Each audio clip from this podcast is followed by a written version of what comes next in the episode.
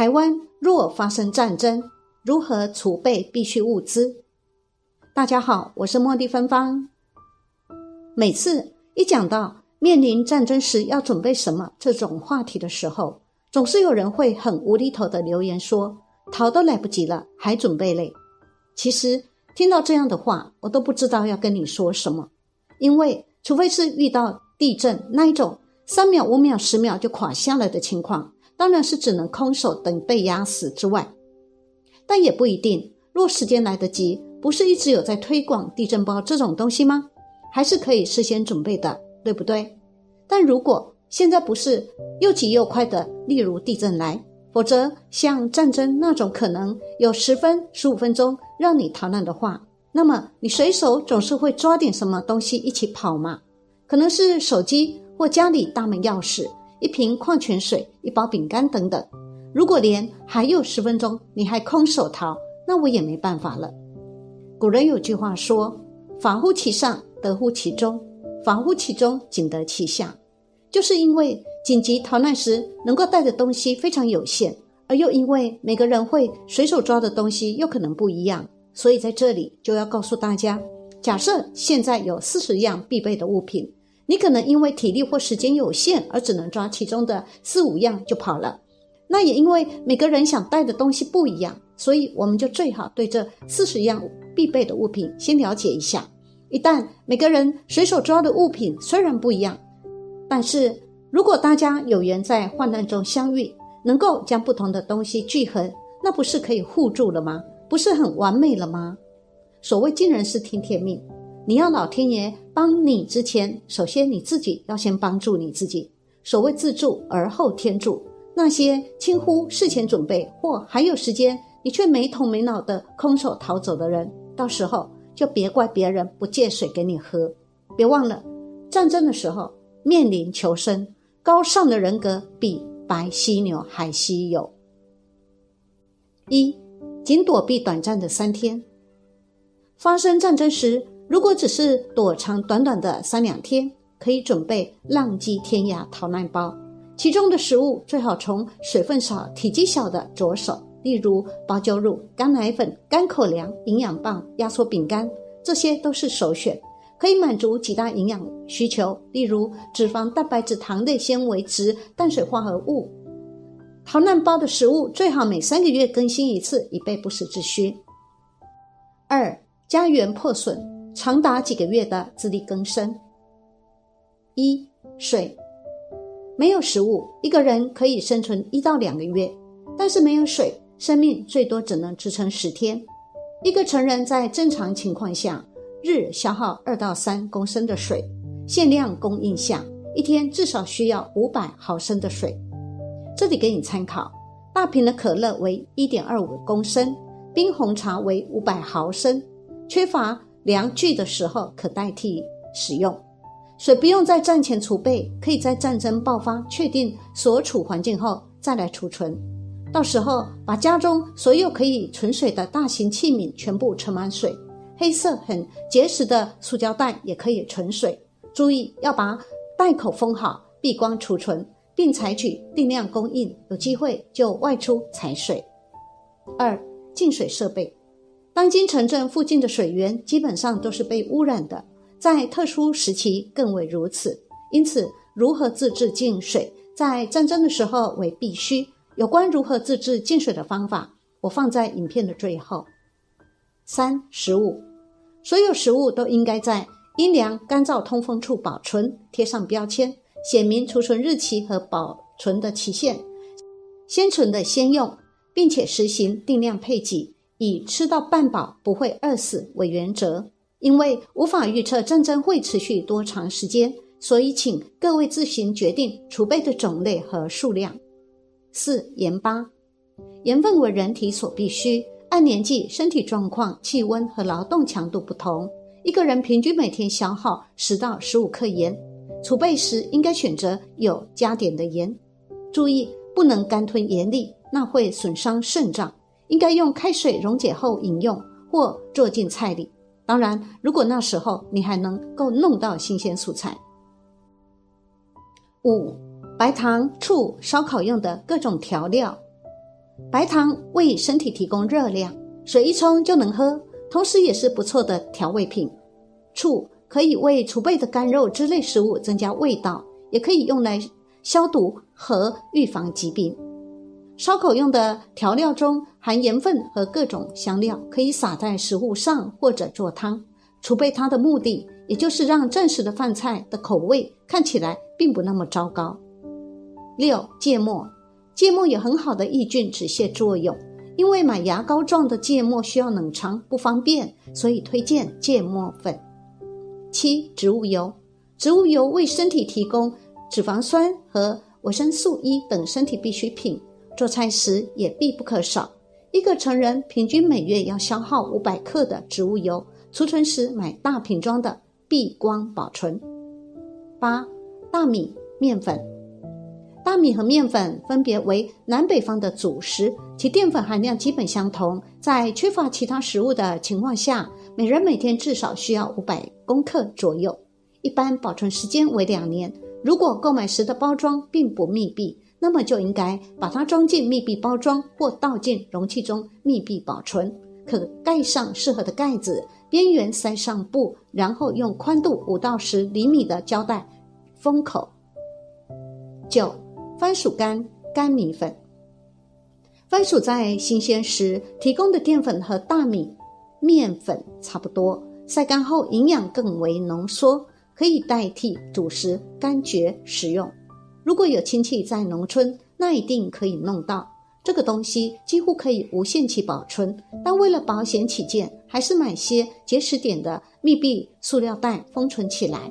因为是干缩食品，所以每天的用量可适当减少。另外，干米粉也是速食食品，虽然营养差一点，在紧急情况下可以干吃，也可以冲水食用，但比较容易受潮。注意密闭保存。十鸡蛋，鸡蛋价格便宜，营养丰富，易于保存，可抹上油，然后置于阴凉干燥处。做菜方法多而且简单，必要的时候可以生吃，应该多储备。十一葡萄干、去壳的盐腌花生、笋干、梅干菜、紫菜干等等，这些东西一般城市中的超市都有卖，购买时应该选择大袋封闭包装的。其中葡萄干和花生营养丰富，可以当菜，也可以哄小孩。笋干、梅干菜和紫菜干都是用来做汤的，味道不错，而且价格便宜，可长时间保存。十二、干肉、鱼干、虾干或虾皮。干肉类首推咸牛肉或牛肉干，它们可保存很长时间。鱼干类首推海鱼干，它们种类繁多，价格便宜，容易保存。虽然茉莉芬芳吃素，但也不得不为吃荤的朋友找点肉类的办法。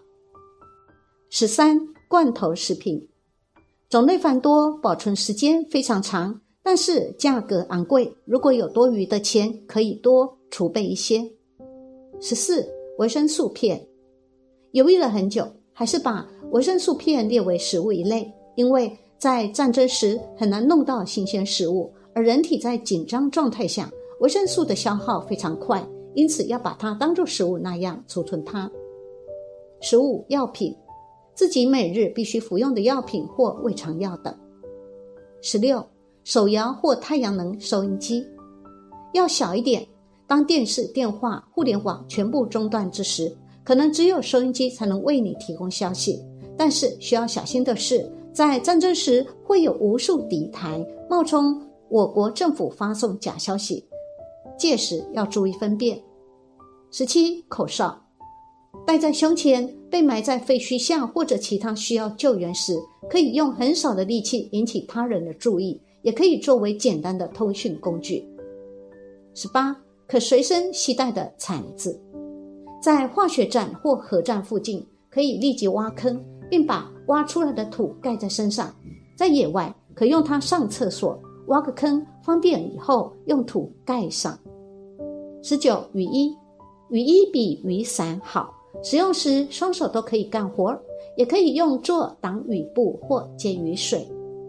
二十救生圈，多买几个，在桥梁被炸断或紧急渡河使用。不仅是人可以用，在手推车上多绑几个，并配合牵引绳的帮助，也可以让沉重的手推车安然渡河。二一手套、鞋子，应该准备三种手套：一防寒手套，气温寒冷时使用；二线织手套，干粗活时使用；三橡胶手套，面对污染物品或其他紧急状况下使用。三双鞋：一球鞋用于长途跋涉用；二拖鞋在夏季或过浅滩时使用；三大一号的雨鞋，天气寒冷且下雨时使用。垫上厚鞋垫，多穿几双袜子或塞入保暖物。二二指南针、地图，这些请事先学会使用。二三袖珍工具箱。在战争时，你可能需要自行维修各种物品或房屋，工具箱是必不可少的。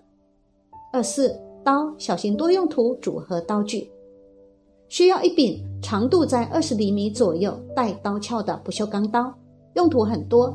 在战争时应该随身携带，最好是做个坚固的挂带，当手自然垂下时，正好可以握住刀柄，方便随时拔刀。可随身携带小型多用途组合刀具是必不可少的。二五笔记本笔要小一点，可随身携带的，写下拥有的所有物资，每天记录使用状况和剩余。二六便于携带的烧烤炉、小号铁锅、铝制饭盒、汤勺。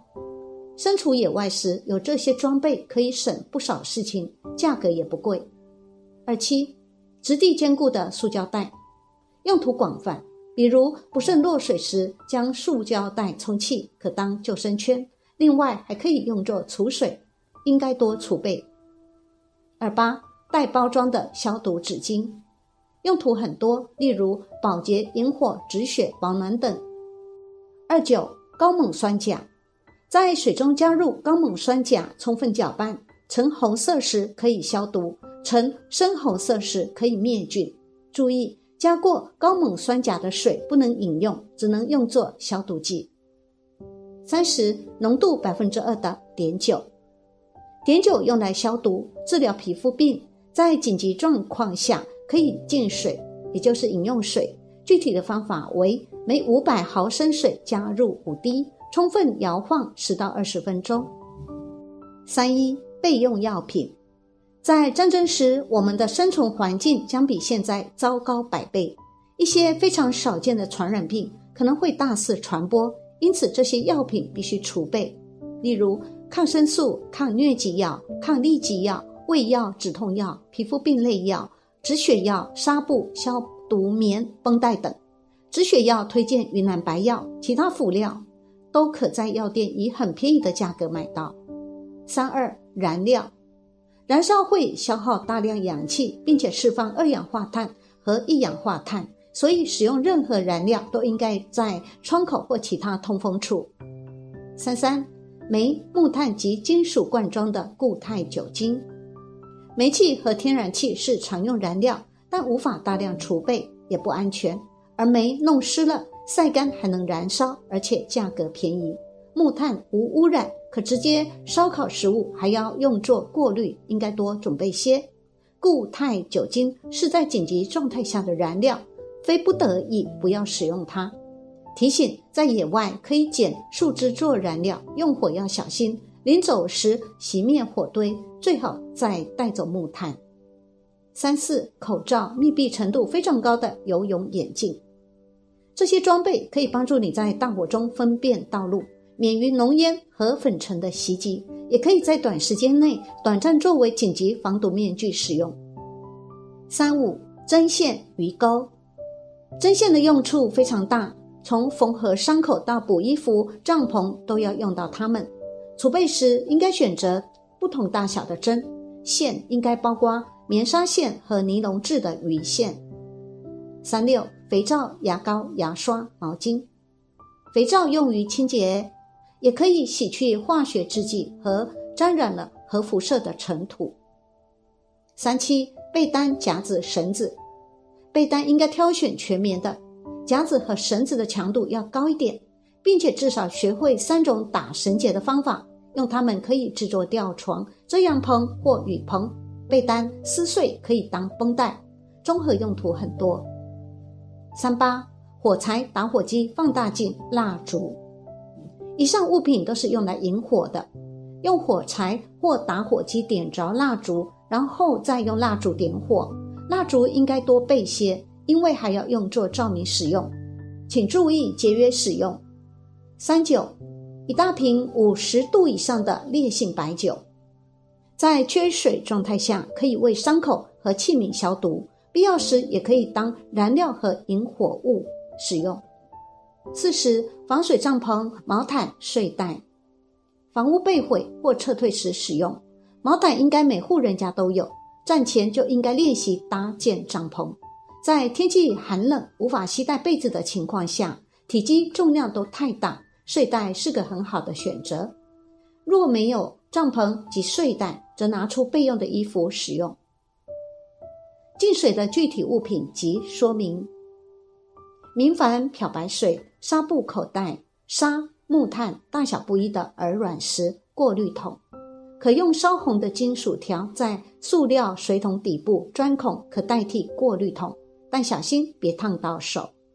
户外采集的水需要沉淀、过滤、消毒、煮沸才能饮用。以上列出的物品可以满足进水的全部过程，价格便宜，并且在各地都能买到。